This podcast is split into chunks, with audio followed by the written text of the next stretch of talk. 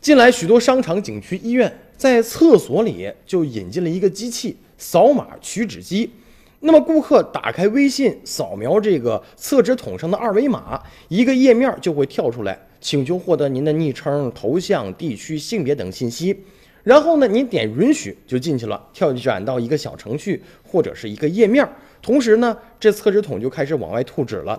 当然，我们大家想到免费享受这个免费厕纸的时候，应该是天下没有免费的午餐呢。这些免费的厕纸实则是一种营销的手段。表面看来呢，是你扫了二维码，然后我就送你厕纸，这大大方便了如厕市民的一个需求吧，是一个双赢的结果。实际上，这个是运营商在进行一个流量的精准的贩卖。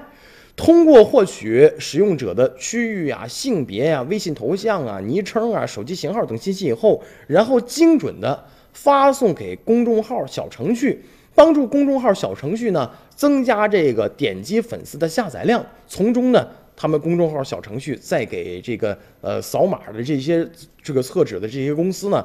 来给他们一定的报酬。据了解，这样的一个精准的匹配的粉丝价格是从每个一块五毛钱到两元间，甚至更高。除此之外呢，运营方呢也是通过在各地征集代理、构建服务商合伙人的两级代理网络，按照实际扫码取纸人数给予返点。所以说呢，呃，卖掉你的信息就是分分钟的事儿。